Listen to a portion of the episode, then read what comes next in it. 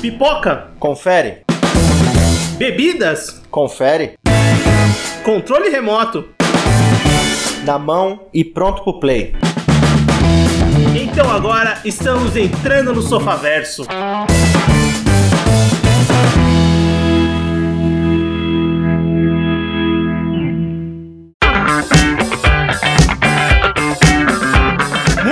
Sofaverso começando. Voltamos para mais um episódio do seu podcast e vamos falar de cinema. Vamos falar sobre o Esquadrão Suicida. E para isso eu tô com o Everton, Fala pessoal, beleza? eu tô com o Anderson, E aí, pessoas, todo mundo bem? Todo mundo vivo? eu sou o Vinícius e bem, estamos vivos, não fomos suicidas e vamos gravar sobre o Esquadrão Suicida de 2021, essa nova, cara, reboot, continuação, é, remake, qualquer coisa que você queira chamar, esse novo filme da DC Warner que saiu agora, Ago- agora não, né? Faz, faz um pouquinho de tempo. Filme que chegou aos cinemas aqui no Brasil no dia 5 de agosto de 2021, lá nos Estados Unidos ele estreou um dia depois, dia 6 de agosto de 2021, e lá fora, né, ele estreia simultaneamente no serviço da, da Warner Bros, né, no HBO Max, é, simultaneamente nos Estados Unidos. E aqui no Brasil ele chegou no dia 12 de setembro para as pessoas assistirem via streaming essa nova adaptação do Esquadrão Suicida para as telas do cinema, dirigida e escrita pelo James Gunn. É, tem Snyder no- na produção executiva, viu, Anderson? Zack Não, eu Snyder sei. e Deborah É Snyder porque- estão lá.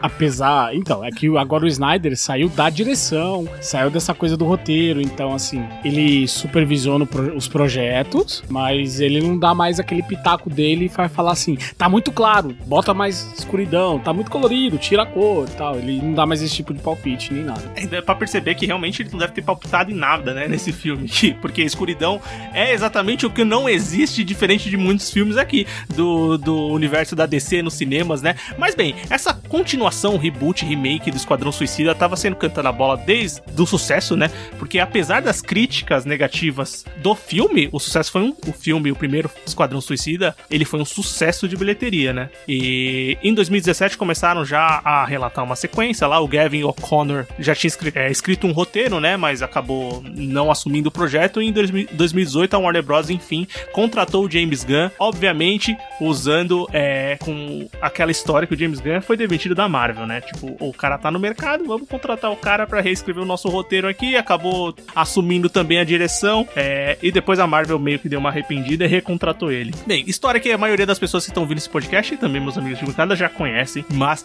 que aconteceu. O filme teve um orçamento de 185 milhões de dólares e é um orçamento bem alto, pra falar a verdade, principalmente pra um filme de é, PG-18, né, Pra maiores. E, cara, o faturamento dele, por enquanto, até a gravação desse podcast, tá em 162 milhões de dólares. Então ele não tá sendo um sucesso de bilheteria. Obviamente, a gente tá em tempos pandêmicos, mas o cinema já está voltando e ele já deu uma flopada, não uma flopada, mas ele não foi tão bem na semana de abertura nos Estados Unidos como a Warner Bros. esperava. Mas ao contrário do filme do primeiro filme, ele tá sendo um sucesso de crítica, né? As pessoas estão falando muito bem do filme e a gente resolveu assistir e comentar aqui o que a gente achou desse novo Esquadrão Suicida. Então vamos começar. O que vocês acharam desse novo Esquadrão Suicida de 2021? Eu concordo com a crítica especializada que diz que esse filme é bom até a primeira hora do filme. Da segunda hora em diante, eu parecia que tava assistindo outro filme, porque eu gostei. A primeira hora, ela é muito bacana. Eu achei especialmente bacana porque ela traz de novo essa ideia da missão perigosa, porque tem que esclarecer o seguinte: o esquadrão em si não é suicida, a missão é suicida. Isso muita gente também não entende. E, e a apresentação dos personagens, ela traz os personagens, alguns personagens do primeiro filme, introduz outros. Ela faz finalmente um bom uso do Capitão Boomerang, que não é jogar boomerang, é ser atropelado por uma hélice de helicóptero. Isso eu achei sensacional.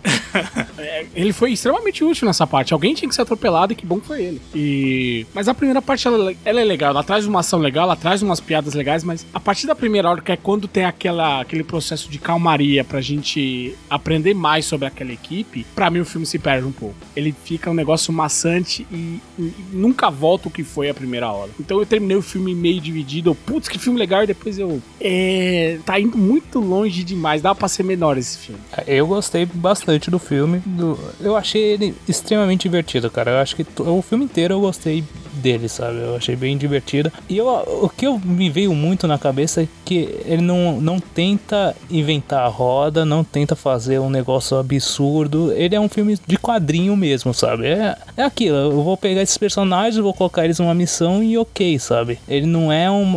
O, o James Gunn não tenta inventar uma coisa que não, não tinha sido feita, sabe? E, e tirar alguma coisa da cartola, sabe? Não, ele, ele funciona muito bem. E eu fiquei com aquela, aquela sensação, tipo, geralmente os filmes de heróis, assim, eu não tenho vontade de ver de novo, sabe? Esse filme eu fiquei com vontade de ver de novo, sabe? Porque eu gostei dos personagens, eu gostei da interação entre eles, é, tem algumas piadas que são muito boas, sabe? E, e a ação é, é, é, um ponto que eu achei muito, muito bem feita e muito melhor do que o primeiro em comparação, né? Em comparação com alguns outros filmes de herói, assim, também, sabe? Então, é, é que essa primeira hora, o que me agrada muito é justamente ela tem esse tom debochado até de autocrítica. Ela sabe que aquela é uma situação, o filme apresenta aquela situação ridícula e faz piada da situação ridícula. Isso eu gostei bastante. Mas, como eu falei, a segunda hora, as piadas passam a ser muito mais aqui. Olha essa violência estilizada, que bacana.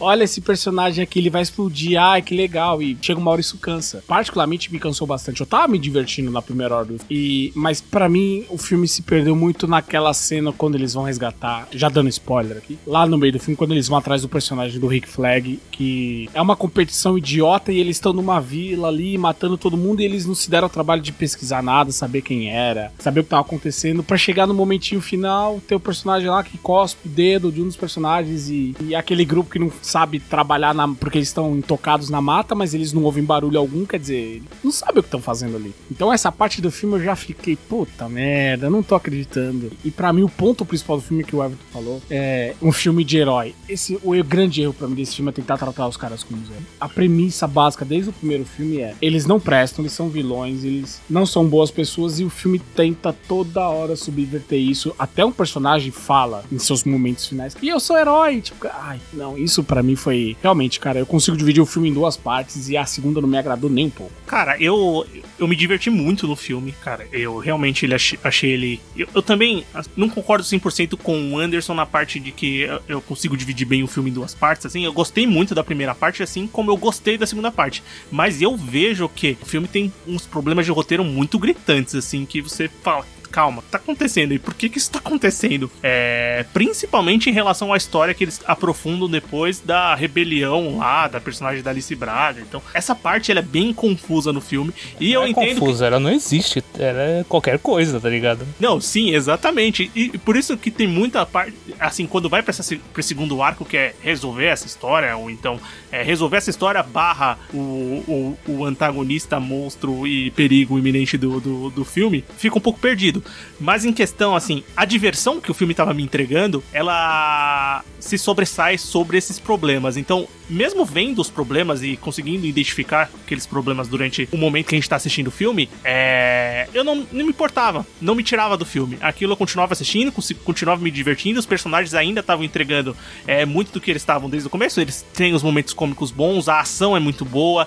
É... O filme, se você pensar, o filme ele tem basicamente a mesma estrutura daquele primeiro filme do David Ayer. Sim, ele, tem, ele faz até referência, pra, por exemplo, a cena do bar, tá ligado? Não, não só a cena do bar. É, a própria ideia do sanguinário ter, um, ter uma filha remete muito ao primeiro. Claro, eles mudaram totalmente a abordagem, enquanto naquele é a coisa do pai carinhoso, que quer um, dar um futuro pra filha. Esses dois aqui não, não se dão bem de jeito nenhum. Mas outra coisa que me incomoda muito nesse filme é que o Vinícius tá falando essa coisa de diversão e etc. No terceiro ato, que é a grande batalha do filme, o filme perde toda essa característica que ele tinha antes que ele estava é. apresentando ali de anarquia. É um terceiro ato muito sério para tudo que foi apresentado até aquele momento. Parece realmente desconectado das duas horas que passaram antes. É, e, e uma coisa que também é, e tem relação com o primeiro filme é essa ameaça global que eles têm que colocar é, no final do filme. Na primeira tem a magia lá, que é uma ameaça global, né? Eles têm que resolver tudo. E aqui também tem uma ameaça global. Apesar do, do, ser, do Starro ser um monstro bem mais divertido e funcionar na tela é bem legal legal, mas eu acho que o filme não se encaminhava ou não precisaria de um monstro gigante pra concluir aquela história que estava sendo contada. Exatamente o meu ponto. É, a questão do Starro ser aquela criatura interespacial gigantesca com seu, seus minions lá, seus, seus esporos que dominam as mentes das pessoas, com, é, consciência coletiva etc. Era grande demais pra proposta do filme. O filme, o filme dá a entender que era uma proposta menor e de repente vem um puta do monstro gigante e você fala, caralho, o que tá acontecendo? E, e de novo, é, eu acho que o, o grande vilão do filme, novamente, não é nem o Starro, e claro, não são os, os- o esquadrão, porque eles são tratados como heróis ao longo do filme, e isso me incomodou. É de novo o ser humano, porque o Starro fala, eu tava de boa lá no meu planetinha e tal, e me tiraram de O lá. grande cara. vilão do filme é os Estados Unidos. O grande problema do É. mundo é o ser humano, cara. O grande problema do universo é os Estados Unidos, dá pra dizer. Não, basicamente isso. Mas apesar de, de- desses pontos que. É, e outra coisa, é uma coisa interessante também. A gente tá. Comentei aqui que é basicamente a mesma história, o Everton também concorda, acho que o Anderson também. E, mas aí a gente vê a mão do- de um cara que tem mais consciência do que ele vai fazer. Logicamente, o, o David Ayer, ele falou, pô, meu filme foi picotado, e tra lá, tra lá. Mentira, o filme dele não vai ficar bom se der a versão Aquele dele. filme não fica bom, não, cara. Aquele filme não tem como ficar bom, é impossível. E você dá pro James Gunn, o James Gunn já vinha com trabalhos é, no universo dos super-heróis, Guardiões da Galáxia, é o, o principal, é por isso que ele foi contratado pra fazer Esquadrão Suicida, porque ele veio de pegar super-heróis ou heróis de história e quadrinhos que não tinham uma popularidade muito grande e transformar em personagens muito populares no cinema e criar uma história não tinha interessante. popularidade, não. Eles eram totais desconhecidos, cara. É, era zero, né? Quem conhecia era quem lia boa. Marvel. Quem no Brasil falar, ah, eu conheço o Esquadrão Suicida, o, os Guardiões da Galáxia originais, tá, tá mentindo, certeza, velho. É, só se for rato de história quadrinho, né? Cara que lê nem, mesmo. nem os, cara, nem na época do filme Os Ratos de HQ que falam, caraca, essa equipe mega obscura lá dos anos 70 que, sei lá, se ouviu uma história, muito, ninguém conhece, mas chega aqui, nossa, hoje conheço. Aí o Esquadrão Suicida original, conheço. Não, cara, a gente sabe que tá, tá falando merda. É, e reconhecidamente ele fez um bom trabalho em adaptar o Esquadrão Suicida, em trazer esses personagens, em criar a popularidade deles. E a DC contratou ele pra fazer a mesma coisa com o Esquadrão Suicida que já tinha ganhado o filme, que não foi. Que, que apesar da bilheteria e, ter ser, e ser popular entre muitas pessoas, não foi um filme muito bem recebido, né? É, eu- mas o, o James Gunn também teve a vantagem de. Ele meio teve uma carta branca, né, da DC. Principalmente por fazer um filme mais 18, né, cara? Total, total, e é uma coisa que ele gosta mesmo, né? Então, é, isso também ajudou muito a ele colocar a ideia da maneira que ele quis. E uma coisa que eu acho que o James Gunn faz muito bem também, e nesse filme ele faz especialmente bem, é, apesar de alguns problemas de roteiro, como a gente já comentou rapidamente, é colocar um monte de personagem e mesmo assim funciona. Eu não acho que, apesar de ter muito personagem no filme, é, eles são mal aproveitados. Ah, mas eu não acho que o filme tem muitos personagens. Então, então. e principalmente Dois quando tem. terços vão embora nos minutos iniciais, cara. É Então, é isso. legal a venda do, do filme, né? Com todos esses personagens que são que vão embora no começo. Isso é um ponto. Mas isso eu já esperava, sabe? Quando você vê os trailers assim, você já espera que a maioria daqueles caras vão morrer, tipo, muito rápido. E, e eu, acho, eu achei muito legal como, como foi feito, sabe? Realmente pra mostrar que a, a missão é suicida, né? E ter matado o Capitão Boomerang na primeira cena, pra mim foi demais, sabe? Eu adorei aquilo, porque eu odeio o Capitão Boomerang, né? Eu odeio o ator. Então, eu achei ótimo que ele vazou rápido. Então, e, e- e- pegou alguns atores que são mais conhecidos, que o pessoal esperava que continuasse no filme inteiro, tipo o personagem do, do Nathan Fillion, que vive aquele. TDK. O, o TDK, que é o cara que separa os membros. Ah, eu rachei o bico, mano, quando É muito engraçado quando ele morre ali no começo do filme. né? Então, ele não morre. É, ele, ele continua vivo, né? É verdade. Ele continua vivo, ele não morre. Quando ele separa os braços e começa a dar tapa nos caras, eu, eu ri muito, mano. Ou o próprio comediante lá, o, o, o Pete Davidson, que ele é do, do Saturday Night Live, né? Ele é um comediante bem famoso nos Estados Unidos, aliás. E também matou o personagem dele, assim, no começo do filme. E é bem. E, e a- O Michael Hurk, cara. O Michael Hurk, exatamente, brother do James Gunn, também É, vem a- o filme começa com ele, com uma cena dele, sabe, jogando a bolinha e tal. Dá um, ele dá um destaque mesmo pro cara. E, então, isso, isso é uma parada que, que eu gostei, porque ele fala assim: hum, começou com esse cara aqui, ele é tudo calculista, aí ele, aí ele calcula onde jogar a bolinha pra matar o pássaro e tal. Aí ele é descartado logo de cara ali.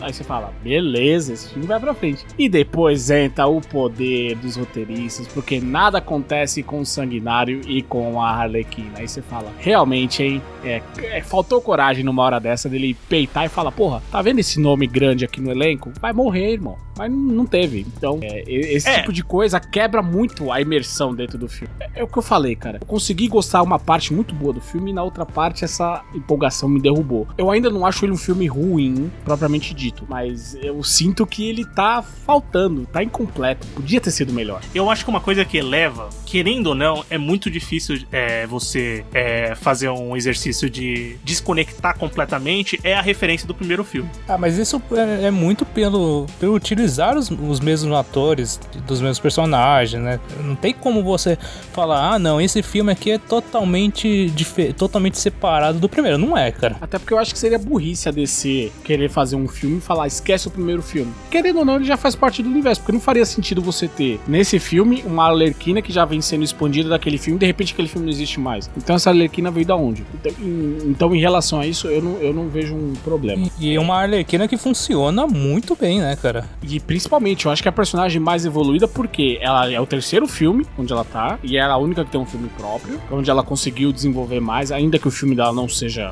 perfeito. E, e principalmente, é a única que tem um pouco da noção do ridículo, porque tudo pra ela ali parece uma grande piada, sabe? Ela vai bater nos caras e aí faz pose, faz dancinha e tal, não sei o que. Pra mim, ela combina muito mais com a carga do começo do filme do que a própria história, como ela vai girando e como ela termina. Porque no final, pra mim, a história do, do final não parece a história do começo. O tom, é- eu falo assim, o tom, sabe? O clima. Ah, eu, eu acho que é porque é, o- é a personagem que mantém o tom. É, é- ela, ela mantém o tom. É, é- a, a Margot Robbie, ela, ela conseguiu criar esse personagem que, e ela consegue levar o tom do personagem, assim, pra Exatamente. todos os filmes que ela apareceu. E, e ela é a mesma personagem, assim.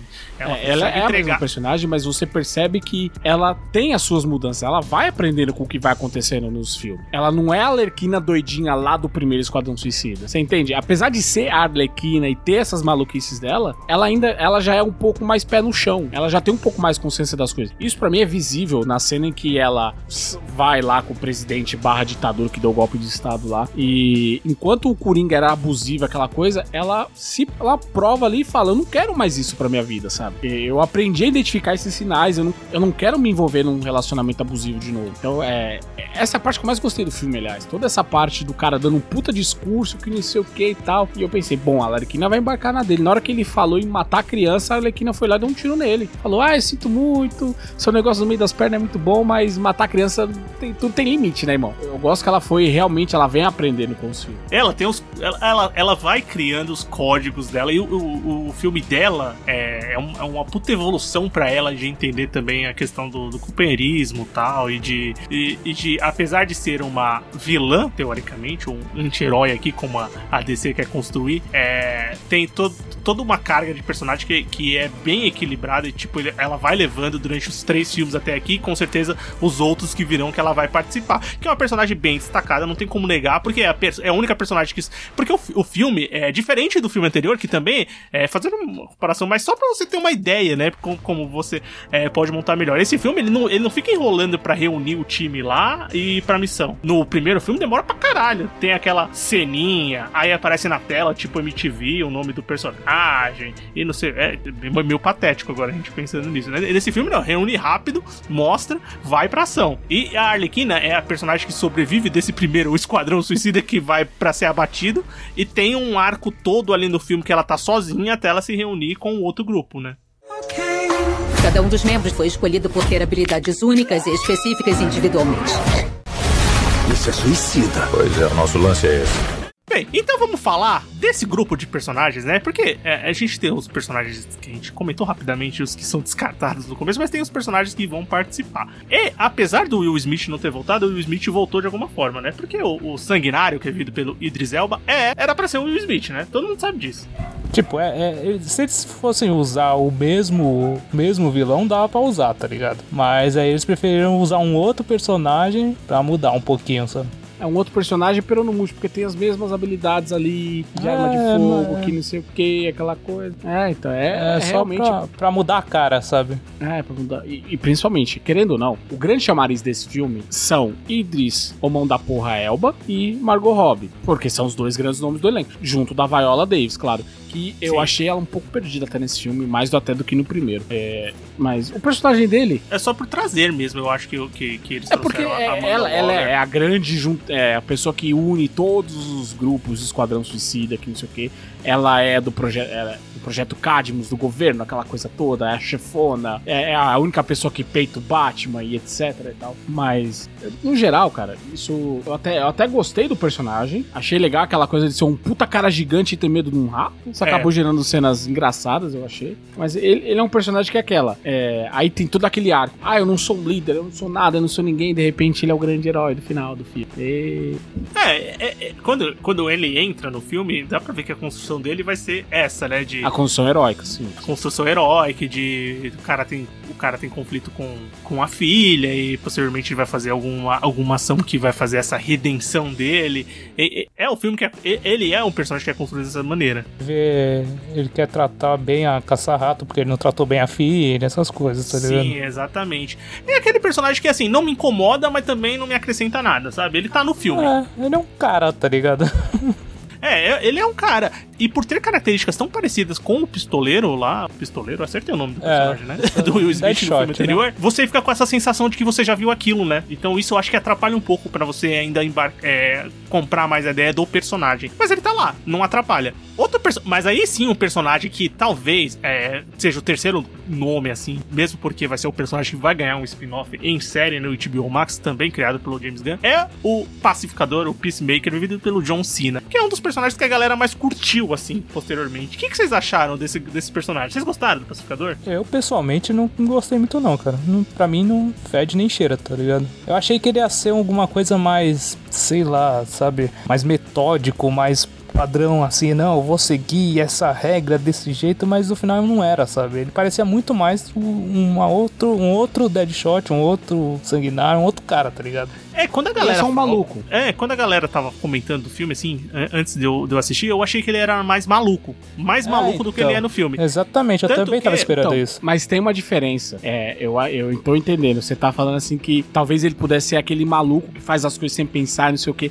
E na verdade, esse é um maluco psicopata. Sim, exatamente. Não, sim, é- é- não, era, não é nem tipo um cara que faz as coisas do nada, assim, não. Eu tava imaginando um cara muito metódico, assim, sabe? É realmente psicopata mesmo, mas não, não para mim não atingiu o que eu imaginava, tá ligado? Que pintaram pra mim, sabe? O que eu curti, e pode até parecer uma heresia, foi a escalação do, Don- do John Cena pra ser o pacificador. Porque é isso, o personagem não tem muito o que fazer, não precisa atuar, escala alguém que não atua. Combinou. O, É, O o. John Cena, querendo ou não, ele tem, um- ele tem um bom, bom tom de comédia, assim, ele é engraçado. O personagem dele, assim, tem boas Tem, piadas tem. durante o filme, ele Uma das, entra uma bem. das melhores piadas pra mim do filme é ele que faz, cara. Que é quando ele tá falando com, com o Homem das Bolinhas lá, ele fala, "Ô, Norman Bates, o que você tá falando, velho? A gente vai andar com o Norman Bates aqui, velho. É, e eu achei que o personagem também, e, e quando eu falo louco também, é, eu também achei que ele tinha um tom de comédia mais acentuado, assim, sabe aquele cara que quase todas as frases do filme vão ser uma piada? E não é bem isso, né, que acontece. Ele tem também o- o- a missão dele, ele é o pacificador porque ele faz tudo pra, pela paz, né, teoricamente. né? É, e- ele, e isso vem desde as HQs, ele é a grande ironia com os próprios Estados Unidos. O uniforme dele é o branco, vermelho e azul, igual aos Estados Unidos. Ele é o pacificador, não no sentido de alguém que vai apaziguar as coisas, mas é alguém que, assim, você tem um problema, a gente elimina pelo bem comum. É meio como os Estados Uhum. Unidos age com o resto do mundo, sabe? Sei. Ah, até aquele país ali que tá em guerra, eu vou ali levar a paz e um pouco de democracia pra eles, em troca eu trago um pouquinho de petróleo, sabe? É bem, é bem isso que o, o pacificador é a crítica pior. Ele não é uma crítica velada, ele é uma crítica explícita ao modo de vida de governo e de ação de vários governos dos Estados Unidos. E muita gente acha que, ai, é lacração e tal, é a pessoa que não entende o que ela tá lendo e nem o que ela assistiu, sabe? Sim, com certeza. E nesse ponto funciona bem, né? Que não acredito que todo mundo tenha pegado essa ideia, né? Mas é é uma ideia muito bem, bem mostrada no filme, né? Não, o modo, o modo como ele se refere aos outros, a- aos cidadãos de Corto Maltese é justamente a visão do, do- do estadunidense perante os países latinos, cara. Ah, eles são um país latino, gente pode chegar lá e fazer qualquer coisa, sabe? É esse tipo de coisa. Então, é, nesse sentido, eu acho que o personagem funciona. Eu queria que ele tivesse sido justamente mais escrachado, mas ele é só aquele cara assim, ah, eu sou bruto e eu faço as coisas mesmo e é isso aí. E também uma coisa que eu achei que podia ter tido um pouco mais é o personagem em ação. Porque a ação definitiva dele é naquela cena que ele mata sem querer o grupo que não deveria ter matado. Posteriormente, ele vai ter uma briga lá com o Rick Flag e E essa, essa cena eu acho muito boa. é isso, né? É, só isso. Ele não tem outra né? cena Ele de não- ação. Ele não tem muita cena de ação, Não, mesmo. o grande embate, ai, que eu vou ter aqui. é, a, a rixa dele com o Sanguinário podia dar alguma coisa legal. E não, é só Sim. aquele show off. Um mata de um jeito, outro mata do outro, um bota fogo, dá um tiro na cabeça e tal. Ah, eu acerto o centro. Eu acerto mais no centro ainda. Ah, mas como? Com balas menores. Aí no final, o que, que o personagem do Idris Elba faz? Oh, mas como? Ele, acerta o tiro no pacificador. Mas como? Small bullets. Bala menor. Ah, Sabe? É, é um tipo de coisa que assim, você constrói, constrói, constrói, constrói, constrói, chega e não tem o que apresentar porque tudo já tá lá, a gente já viu. Só promete, promete e não entrega. Relacionado ao Sanguinário, o Everton chegou até a comentar, é da, da Caça-Ratos, né? Que também é uma, das, é uma personagem que também tá nesse time principal, que tem essa habilidade de controlar os ratos. E, bem, o que vocês acharam dessa personagem? Ela tá ali pra fazer justamente isso que a gente comentou, né? Propor é, uma redenção ao Sanguinário. É, basicamente isso. Eu gostei da personagem. Eu achei que ela, ela funciona pra aquele grupo, sabe? É, ela é meio que a, aquele, aquele ponto que não, não tá encaixado de jeito nenhum, mas ao mesmo tempo tenta criar um laço entre os caras. Principalmente com, com, com o King Shark lá, com, com o Tubarão e com o, o próprio Sanguinário, né? É, é, o papel dela muito mais é, é justamente ser essa pessoa que tenta trazer um pouco mais de humanidade pro resto do grupo como um todo. Pra que quem tá assistindo veja que o grupo não é só composto por um monte de gente cretina. Porque apesar de tudo, ela, ela, é- ela isso, isso que eu acho bizarro. O crime dela não foi propriamente assim, caraca, é um crime de escala nacional, de alta periculosidade. Não, cara, ela tava roubando os negócios lá com os ratos e de repente vai pra uma prisão de segurança máxima e tal, não sei o que, mas enfim. Comparado com o resto da, do grupo ali, cara, ela é literalmente nada. Assim, em termos de criminalidade, ela não é nada. Mas ela é colocada ali, claro, pra fazer esse papel dentro da história. E pra mim, ela parece muito justamente o Batman baixo orçamento, porque o- ela não tem um poder de controlar os ratos. Ela usa um dispositivo, ela tem Sim. uma tecnologia que exerce esse controle sobre os animais. G- Gera uma cena legal no final pra mim, mas é, é aquela. Eu acho que talvez o filme pudesse rodar sem ela, honestamente. Mas não ela não me desagrada também. Apesar dela ter um bom destaque, né? pra- pra- pra- Sim, exatamente. principalmente no arco final do filme, né? Eu gosto muito da cena onde ela tá, onde eles estão indo pro bar e vai contando É. a história dela, porque não é a porra de um flashback. É muito legal que eles estão no tempo presente e a história vai passando nas janelas isso é do legal. ônibus, cara. Eu ia falar isso, cara. Eu achei essa cena muito legal, muito bem feita, como eles. Como ele montou esse, esse flashback, mas ao mesmo tempo que tá caminhando a história, não é. Não Ele não precisa- para a é. história, né? não precisa tirar a gente daquele momento e jogar a gente lá pra história dela. Coisa que depois no final ele quebra. Ele traz uma cena com flashback mesmo. E por isso que eu falei que esse filme pra mim ele parece um na primeira parte e parece outro na segunda. Cê- cê- não sei se tá, tá claro isso. É, tá. Eu acho que isso é perceptível até durante o filme, mas assim, é, não achei tão escancarado a É, diferença. tem gente, eu, que se- tem gente que não se incomoda. Eu particularmente me incomodo com isso. Uma coisa que eu acho que assim, que talvez seja um dos motivos que você tem essa sensação, é eu acho o filme muito longo. Eu tive essa sensação que o filme Demais. demora. Demais, cara. Eu, Eu tive chegou num sensação que o filme momento. Que, que eu acho que. Teve uma sensação que eu achei que aquele arco final tava muito grande. Falei, meu, tá bom de acabar já, sim. né? Tem uma Isso parte do arco mim- final que. Foi todo. É aquela coisa. Eles vão construindo o clímax, o clímax, o clímax, o clímax, aí entra, corta, pra mostrar o que tava acontecendo em paralelo no outro grupo desde o começo. Aí tem que fazer toda a escalada de novo. Isso é, honestamente, isso é pra mim chato. Chegou num ponto que eu tava assistindo o filme e falei, cara, mas esse filme tem 5 horas de duração, cara, e e porque não andava o negócio. ali. É, eu tive essa impressão. Que o arco final é um pouco arrastado. Bem, vamos fechar o grupo só pra gente fechar e comentar os personagens. O Tubarão Rei, o Everton comentou rapidinho, que tem essa relação. É, é o personagem computação gráfica aqui da história. Ele é tipo o monstro lá do primeiro filme, que eu nem lembro qual é o personagem. Crocodilo, crocodilo não. Enfim, não lembro agora o nome dele. Mas o Tubarão Rei aqui, que, que é dublado e, e tem a dublado, tem a sua voz é, feita pelo Sylvester Stallone. Vocês gostaram do Tubarão Rei assim? É. Personagem assim que é basicamente É o Um Groot. alívio né? cômico. O alívio cômico, é. É quase o Groot, né, cara? Exato. É o Groot do Esquadrão Suicida. É, o James Gunn tinha que colocar alguém. Porque ele tem aquela, aquela mentalidade infantil até, sabe? É, Eles botam muito essa ideia, pelo menos eu entendi desse- dessa maneira, né?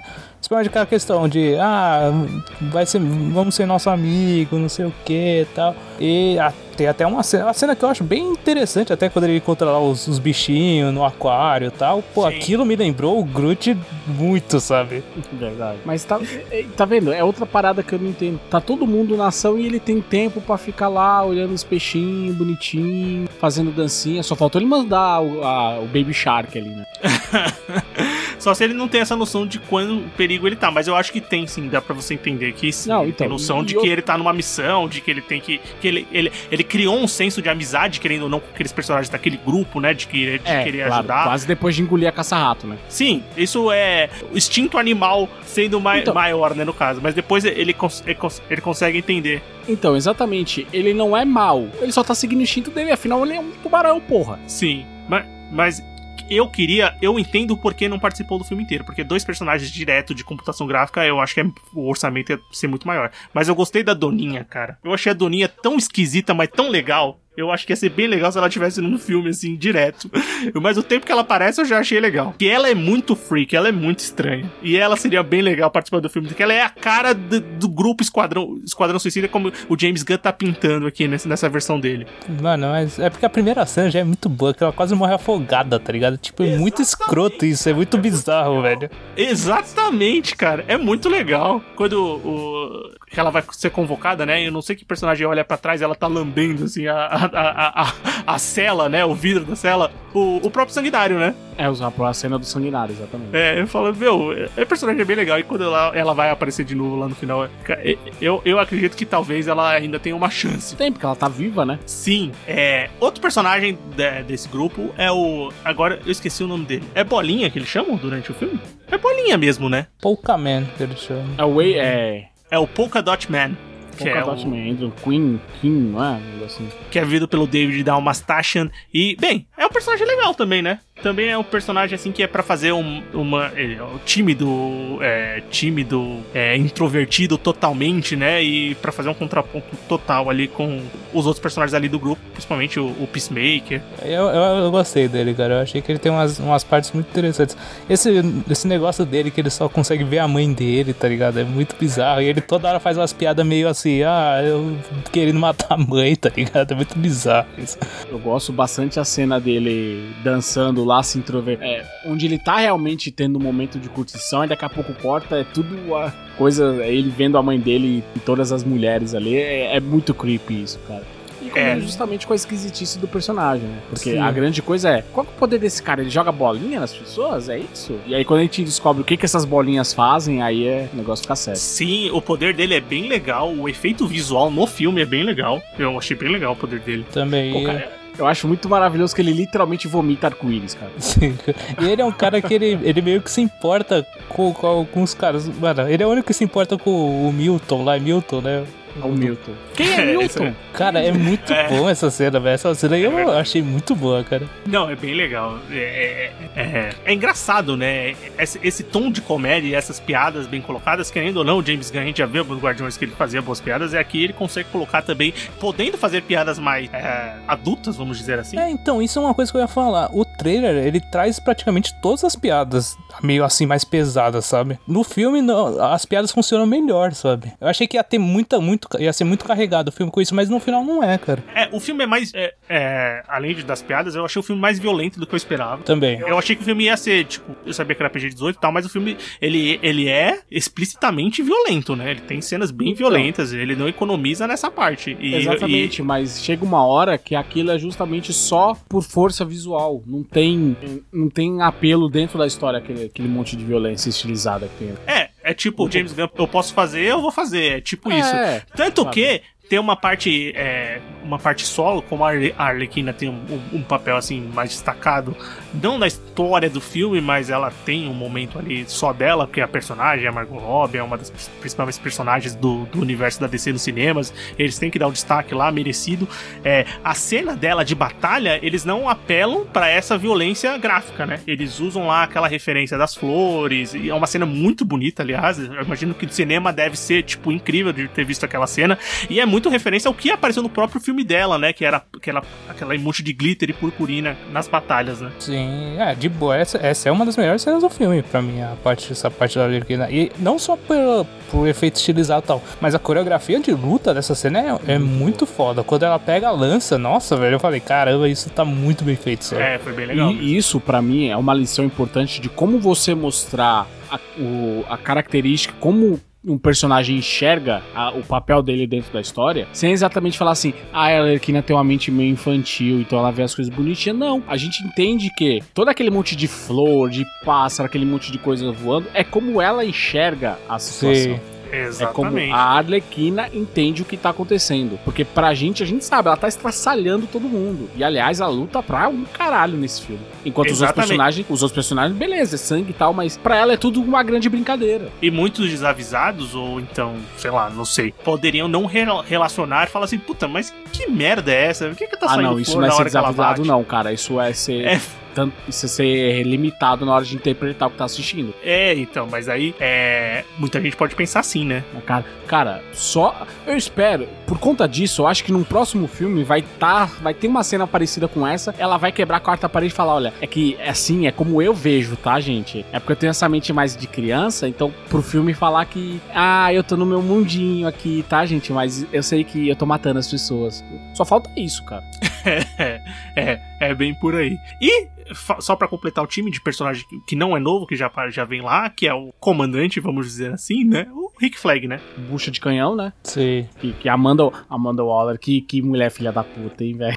Essa é. E ela tá no. Ela, ela parece pouco, mas tá num nível de, fila, é, de filha da putagem muito alto, né? É, porque, novamente, a gente força essa o grande vilão do filme é os Estados Unidos, né? É, ela é a perso o Peacemaker é a persona dos Estados Unidos ali na, na, na missão e ela é a, a persona do político barra comandante ali que manda pra guerra e foda-se, né? Vai resolver o meu problema ali, porque os Estados Unidos é perfeito e intocável. E nós podemos jogar bombas nos cortomaltenses, que vamos dizer a verdade, os cortomaltenses pra mim, é- pra mim não, mas ele é exato. Eu vou até assistir de novo Mercenários 1, porque eu acho que é o mesmo país. É, Ah, é o é- mesmo comando pra matar, tá ligado? É, Todo- todos é. esses filmes que acontecem em algum país da América do Sul, é isso, cara. É, exatamente. É a mesma coisa, exato. É de novo, é aquela coisa, é como os Estados Unidos enxergam os outros países da América. Ele- eles acham que nós somos os Estados Unidos da América, mas eles esquecem que tem outros países na América e que, que não falam inglês, principalmente. Mas e, e aí, pra mim também surge um outro problema do filme, que a Amanda Waller tem toda essa coisa, é uma missão ultra secreta e tal, não sei o que. O bichão sai da jaula. Ah, não, deixa ele aí. O mundo inteiro vai ver que tem um bichão aí, mas tá de boa. Sai daí. Caralho, sabe? Cadê a ideia dela de segredo? Ela enfiou aonde isso? Exatamente. Me É, incomodou é, muito, cara. Eu falei, meu Ah, Deus do céu, cara. É um buraco gigante nesse roteiro. Não, e, e voltando do Rick Flag, eu, eu acho que ele funciona um pouco melhor nesse filme do que comparado ao primeiro, né? Mas.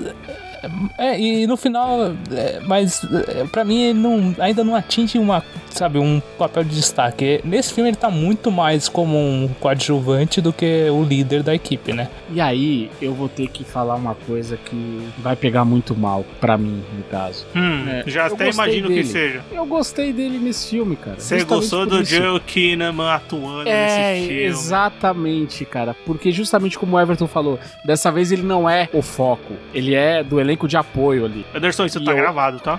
Isso vai, Não, tá, tá não gravado, claro. Isso vai pro ar, né, cara? Então. É, então não tem como você voltar atrás. Não, cara, é, minha palavra não faz curva, que fique claro. Então eu falei, eu fin- assumo que eu falei. Mas, de novo, eu gostei porque justamente ele não é o foco. Então, dessa vez, ele não precisa ter essa importância toda, ainda que ele a tenha no filme. E essa Sim. coisa dele, de novo. É como o James Gunn falou, que a Caça-Rato é o coração do filme. O Rick Flag desse filme, ele é o dessa vez ele é o cérebro do filme, sabe? Ele entende que a missão dele tem que ser feita e ele tinha uma causa boa. Eu gostei, eu gostei dele nesse filme. Até, até realmente lamentei a morte dele, cara. É, principalmente na disputa com o Peacemaker e tal. É uma Aquela- luta bem legal, luta deles, filmada pelo É capacete do pacificador, eu acho muito da hora. Sim, foi muito uma escolha muito acertada, né? Pra...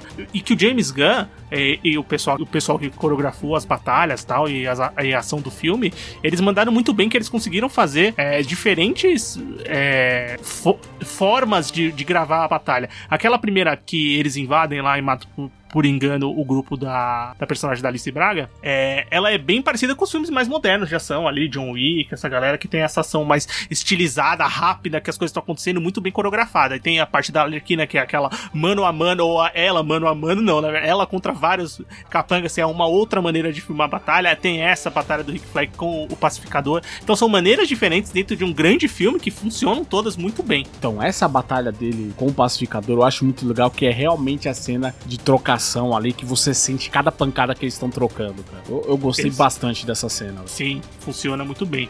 É, um personagem que a gente pode comentar que também tem um grande destaque no filme, não sendo do grupo principal, agora falando deles, tem o personagem do Peter Capaldi, que é, agora esqueci, é o The Thinker, mas como comentar em, em, em português? Pensador? Geralmente é o pensador, né? Que é um personagem assim que é, é, no, ele não é nem antagonista, nem protagonista, nem mocinho, nem vilão. Ele tá ali porque ele é um meio pra chegar na missão, tanto deles quanto era controlado pelos cortomaltenses lá, o lugar que, que guardava é, o monstro. Ah, ele, ele é só o grande cientista louco da parada. Exatamente. Ele é um cientista louco. Louco até E demais. funciona, né? fazer, e funciona fazendo o cientista louco, né? Tipo, é um personagem que, que tá ali, aparece e tal, tem os seus momentos engraçados e. Funciona, tá ali, funciona. Também não Cara. tem um destaque muito grande, mas também não atrapalha. Eu, a- eu acho que ele tem a, pior- a melhor piada do filme, cara. Quando a Arlequina fala pra ele, ah, eu vou enfiar esse rato, sei o lá. Talvez você não vai gostar da minha resposta. É verdade.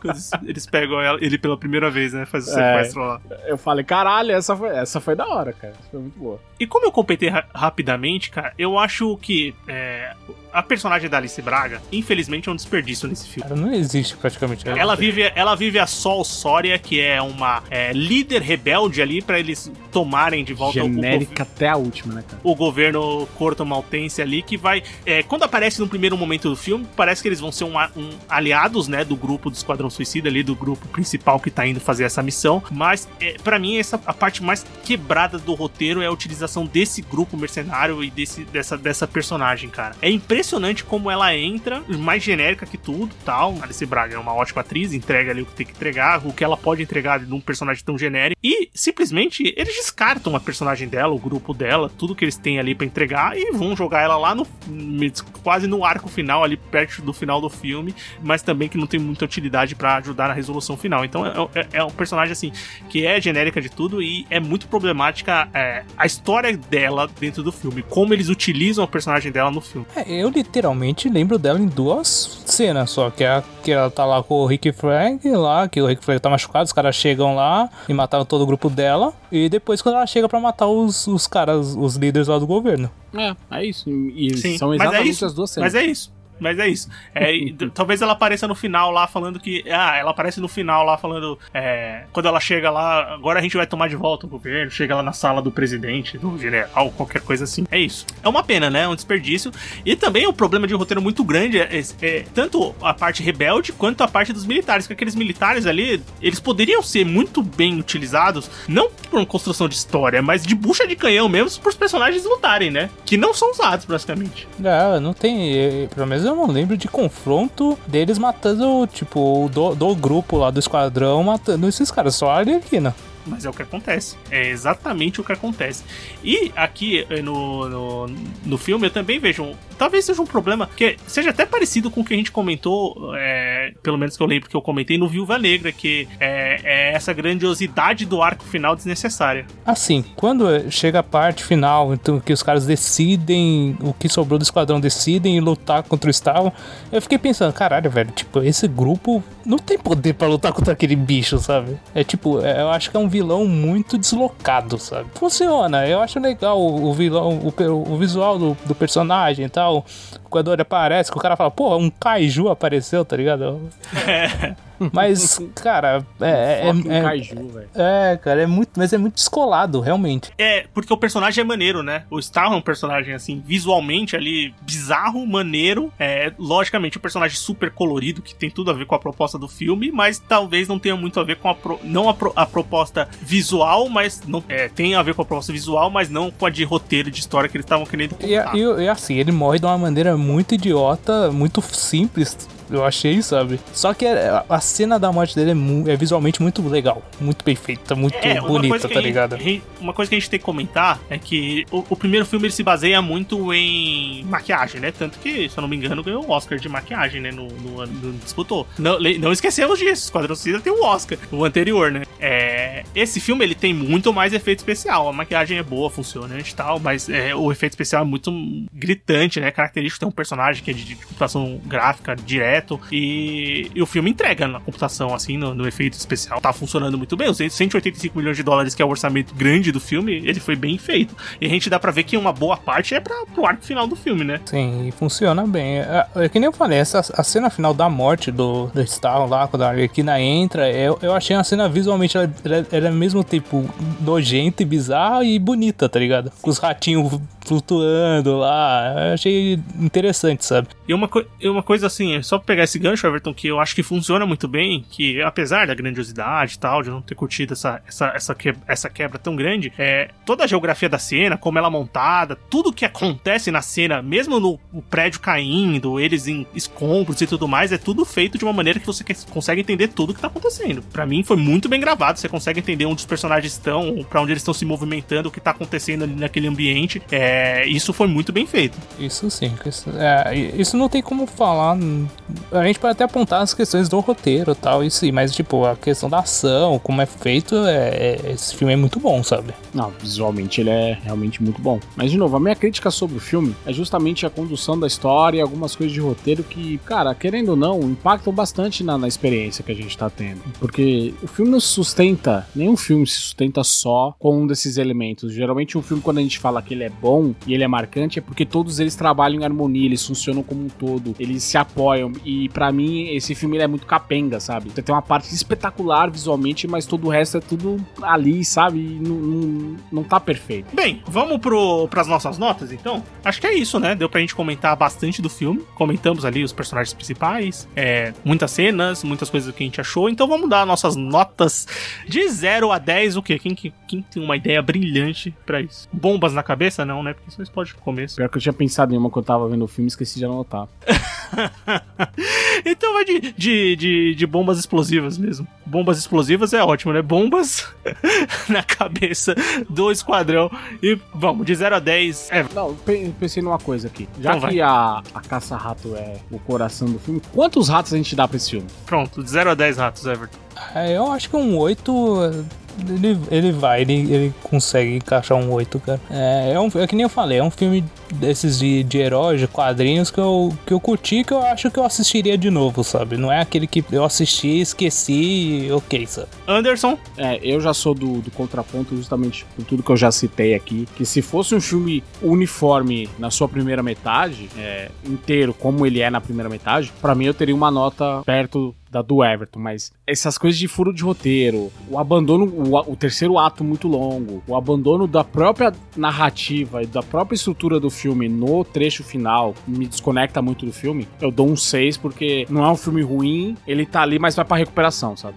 Bem, é. Cara, eu, eu vou ficar ali num, num meio termo entre vocês. Eu dou um 7,5 pro filme, porque eu acho o filme muito divertido. É, eu consigo enxergar os, os problemas de roteiro dele, sim. É, tem umas partes que me incomodam, mas não me incomoda ao ponto de, de, de estragar minha experiência. Eu acho que eu vou com o filme, assim, assistir o filme inteiro, me divertir, veria de novo facilmente o filme. Talvez eu dê uma tipo, ah, vou pegar água nessa parte, eu vou ali e tal, porque eu sei mais ou menos quanto é que eu não vou precisar assistir o filme. É, eu, e, e eu fico com a sensação que o filme podia, assim, ele, ele é bom, ele é muito bom, na verdade, e poderia ser, sim, talvez, assim, top dos filmes de heróis que foram feitos ali é, nos últimos Marvel, DC.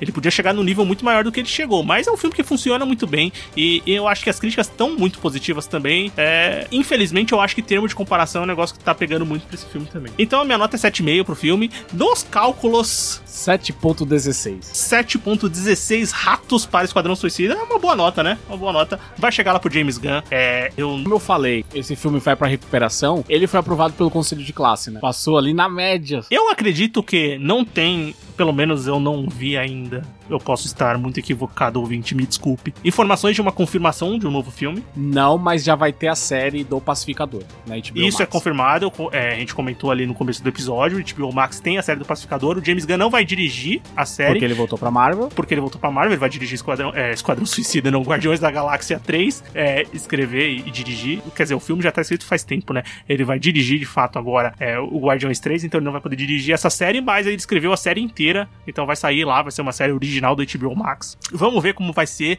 Eu esperava mais até desse personagem, então, bem, vamos ver como vai ser. Na série talvez funcione, funcione mais, é, ou então, sei lá, vamos, vamos assistir a série pra descobrir, mas eu acredito que esse filme vai ter uma continuação. Eu acho que vai ter uma continuação, pode não ser o James Gunn, mas os personagens do Esquadrão Suicida é, e esse nome, Esquadrão Suicida, essa ideia da Força Tarefa X, vai continuar. Vai continuar no universo de, de, DC Justamente pela proposta. Porque enquanto os Vingadores é aquela equipe fixa, você conhece todos os elementos, Esquadrão Suicida você pode colocar qualquer um. Então não tem, Exatamente. não tem muita dificuldade em pegar qualquer personagem que seja, juntar ali e montar uma história. É, montar uma história não, montar um filme. E apesar de não ter sido um sucesso de bilheteria, mesmo pelos momentos que a gente tá passando, pra HBO Max, pro serviço da HBO, foi muito bem. Foi um dos, foi o filme mais assistido, assim, em semana de estreia e tal.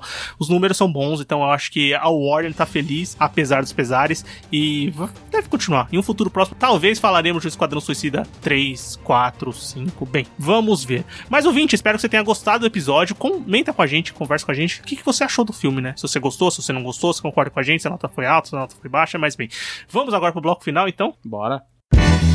Recomendações, críticas e o que mais vier à nossa cabeça agora no bloco final.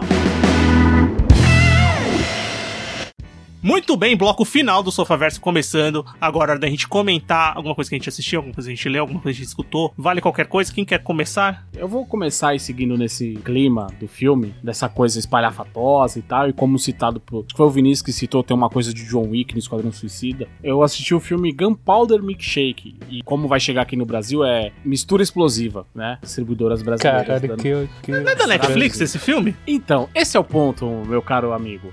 É um filme da Netflix, gringa, mas que ainda não está disponível na Netflix BR. Viva a VPN! E, e o filme saiu oficialmente agora em julho de 2021. No BR ele vai ser lançado nos cinemas, em alguns cinemas, mas sem data ainda especificada. Vai ser distribuído pela Diamond Films. E é basicamente um filme do John Wick, só que com mulheres. A personagem principal é interpretada pela Karen Gillan, que é a Nebula dos Guardiões da Galáxia, universo da Marvel. Ou seja, eu estou sempre tentando conectar as coisas aqui. A Lena Headey, a Angela Bassett e a, a Carla Gudino e a Michelle Yeoh são uma equipe, meio que uma sociedade ali igual a do John Wick, de de assassinos que tem a firma e eles vão atrás, fazem os serviços. Num belo dia, a personagem da, da interpretada pela Karen, a Sam, a Samantha, ela resolve não cumprir a tarefa que deram pra ela, que o chefe dela é interpretado pelo Paul Giamatti. E aí ele manda toda aquela trupe atrás dela porque ele quer o dinheiro dele de volta. E é, ou seja, é um filme do John Wick com mulheres, mas é muito legal do mesmo jeito, é bem executado, a relação de mãe e filha é, é bem legal. E, e esse filme me ensinou uma coisa importante também, cara, que eu não sabia, que a gente também pode usar martelo pra carregar peso, ao invés de só martelar as coisas. Você sabia disso? Não. Fica aí uma lição pra quem, uma curiosidade pra quem for assistir o filme. Preciso assistir esse filme agora. Mas, É, eh, falando um sério, eu já tinha. Não é perfeito, não é maravilhoso, mas é ali, você senta e assiste, ele dura uma hora e meia. E, cara, é uma hora e meia que você assiste e quando você vai ver, porra, acabou já. Que legal, gostei, curti, curti É. aqui, aproveitei essa hora e meia. Foi, foi bem bacana a experiência. Eu tinha assistido. O trailer eu tinha achado legal, é, promoção do filme e tal. E se eu não me engano, eu posso estar falando besteira. Esse filme, ele já foi confirmado uma continuação dele. A Netflix vai postar já num, num segundo Sim. filme. Tendo sucesso, não, sei lá, não sei como vai ser a recepção, mas esse filme já tem um 2 confirmado. Pois é, e o que eu acho estranho é que ele tá disponível na Netflix é, americana e na Europe... em, em alguns países da Europa também, na Alemanha, se eu não me engano, mas em outros países não. Então, pra, usar, pra assistir, eu tive que usar de outros serviços, né? Se a Netflix ouvir isso, ela vai cancelar minha conta, eu acho. Eu não sei se eu torço pra Netflix ouvir ou não, porque se ela ouvir, talvez ela patro- patrocine a gente. Se ela não ouvir, Desde, ela cê- vai falar não assim, tem, po- cê não tem problema. eu dou dinheiro desde que ele saia, desde que ele pare de usar VPN pra ver minhas coisas. É, tá. Anderson, foi um prazer, tá, cara? É, Everton. Cara, eu, eu assisti na, no Prime Video é, Lockdown Americano, Desmistificando o Borá. Do filme do Borado, a fita, a fita de, de vídeo seguinte, né? Que ele fez, o, o Borá 2, na época da, da, da, pandemia do lockdown lá nos Estados Unidos e tal. Ele ficou um tempo na casa de dois rednecks, né, cara? Que é E o uma que das partes mais absurdas do filme. Que é uma das partes mais absurdas. O que acontece? Esse Desmistificando Borá, é, ele tem um primeiro capítulo que são 37 minutos só dessa parte dele lá. E é muito interessante porque, tipo, os caras colocam assim: ah, toda vez que aparecer o símbolo de Illuminati no canto da tela, é porque os caras estão falando alguma teoria da conspiração maluca. E, tipo, mano, tem uma parte do filme que fica o símbolo, sério, fica uns 10 minutos o símbolo lá, velho. E é muito bom, porque, tipo, tem mais tem cena essa, daquela parte que é muito engraçada. E depois são sete capítulos onde é, cada, é, cada teoria da conspiração, é, é, eles botam aqueles dois caras que acolheram o Borá, eles conversando com um especialista, que explica pra eles o que é, o que, o que, o que eles acreditam, que na verdade é tudo uma teoria bizarra da cabeça deles, sabe? É muito interessante, cara. É- é, eles, eles batendo de frente com com aquilo que eles acreditavam, sabe? Com os especialistas. E no final, o último capítulo, principalmente, que a, a Hillary Clinton manda um recado pra eles, cara. É muito bom, cara. E no final aí o cara fala, mano, eu não gosto dessa mulher. Porque eles odeiam a Hillary Clinton, sabe? Porque eles ficam com aquela Isso ideia. É produção do- do Sacha Baron Cohen? Sim, é, é o. Ah, na verdade. é- sabia. É, porque que, geralmente quando alguma coisa aparece assim, desmistificando qualquer coisa, não sei o que, geralmente é o contra Não, é- Olha, é- não foi bem é- assim. É, bem- é a equipe, é a equipe do filme mesmo. É, é- Ah, legal. o primeiro capítulo é, são 37 minutos daquela parte dele com os rednecks. Tem cena essa, cena mais tal. E depois é, é- é meio que a continuação explicando, mostrando os caras lá, conversando com os especialistas. É, é- é interessante, cara. Eu achei do nada isso. Eu achei do nada no Prime Video isso. Eu achei muito da hora. E é, é da hora que o primeiro capítulo são 37 minutos e o resto são 8 minutos. O, cada capítulo é 8 minutos. Ah, coisa rápida, né? Sim, Não, eu, eu, vou, eu vou assistir o filme de novo e vou assistir isso aí, cara. Cara, eu vou recomendar um filme aqui que não é novo, é um filme de 2016 que, assim, agora com serviços, é, HBO Max, é, eu até comentei, o seu próprio... ser- Ah, dá pra fazer até uma conexão, Anderson. Não pensei nisso, mas tem no HBO Max o filme, que é o, o serviço que vai disponibilizar o Esquadrão Suicida, que é um filme de 2016 dirigido pelo Shane Black, que é dois caras legais. Eu nunca tinha assistido esse filme. Maravilhoso, eu adoro Tirei da, tirei da lista e, cara, é. Puta, que surpresa agradável, cara. Que filme engraçado, divertido, funciona muito bem. É um filme ali protagonizado pelo Russell Crowe e pelo Ryan Gosling. E que se passa ali numas Lo- Los Angeles dos anos 70 e que eles estão num. Eles acabam entrando numa investigação é, criminal, de alguma forma, e se metendo com máfia, política e muitas loucuras durante o filme. Cara, é um filme muito engraçado ali. O- os dois estão mandando muito bem. É um filme que tem boa dose de ação, uma boa dose de comédia, muito bem dosado e funciona muito bem, cara. Foi uma grata surpresa, me diverti muito assistindo o filme e recomendo pra quem tem o HBO Max, quem quiser assistir, tá lá. É, dois caras legais, Ele ou tá The na Nice Netflix Guys. até pouco tempo. Tava na Netflix? Ah, legal. Eu assisti É, no cinema esse filme. Provavelmente ele saiu da Netflix justamente por causa do HBO. Sim, exatamente, porque é igual a Disney também, quando saiu tirou as coisas dela. Mas eh, isso me lembra uma vez que numa das conversas que a gente teve, ouvintes, em off, que o Vinícius é notório que ele não gosta do Ryan Gosling, eu falei, nesse filme ele tava bem, cara. Ele, eu acho que ele, ele, Ele pode tá ser um bom mesmo. ator de comédia física, e ne- esse filme é a prova disso, cara. Cara, nesse filme ele manda muito bem na comédia. O personagem dele é muito engraçado. Bem, acho que é isso, né? É, eu acho que é porque eu falei demais hoje já. É, não, falamos, né? Mas a intenção do podcast é falar, né? Se a gente vier no podcast ficar. Se, se fizer que nem os caras que vão lá na CPI que eu, eu quero o meu direito de ficar calado, não vai dar certo, né? Então, é melhor a gente falar, Vou falar com realmente um que a gente... corpus a partir de agora. É, dependendo do que você vai declarar, você pode arrumar muita briga. não, exato, não vou declarar nada. Mas bem, conversamos sobre Esquadrão Suicida e eu espero, ouvinte, que você tenha gostado do episódio. Agora converse com a gente se você gostou do filme, se você não gostou do filme, concorda com as notas, se você assistiu os filmes e as coisas que a gente recomendou aqui no bloco final. Se você tem alguma coisa pra recomendar com a gente, pode procurar a gente nas redes sociais, Twitter Sofaverso, Instagram Sofaverso, pode mandar e-mail pra gente, é podcastsofaverso.gmail.com, pode entrar no, grupo, no nosso grupo do Telegram, tem um link de convite aqui no post do episódio, você será muito bem-vindo pra gente conversar e teorizar mais lá. E também, continue escutando o Sofaverso se você tá gostando. Procura a gente no seu agregador favorito de podcast. A gente tá no Spotify, tá no Deezer, tá no Google Podcast, tá no Cashbox. Onde você procurar a gente, você vai encontrar. E também você pode escutar o, o podcast no site, né? Todo domingo tem episódio novo. www.sofaverso.com.br. Lá tem todos os episódios. Você será muito bem-vindo a escutar e interagir com a gente. E até o próximo episódio. E valeu! Falou. Falou e até semana que vem.